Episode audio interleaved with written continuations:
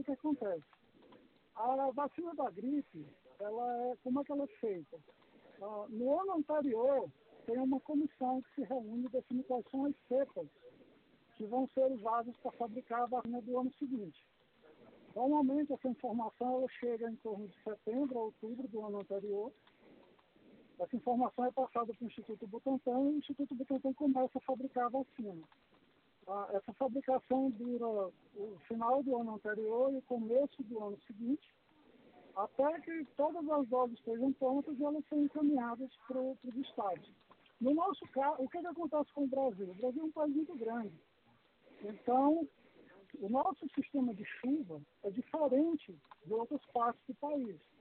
Quando a vacina chega aqui, ela chega exatamente no pico casos de influenza no estado do Ceará.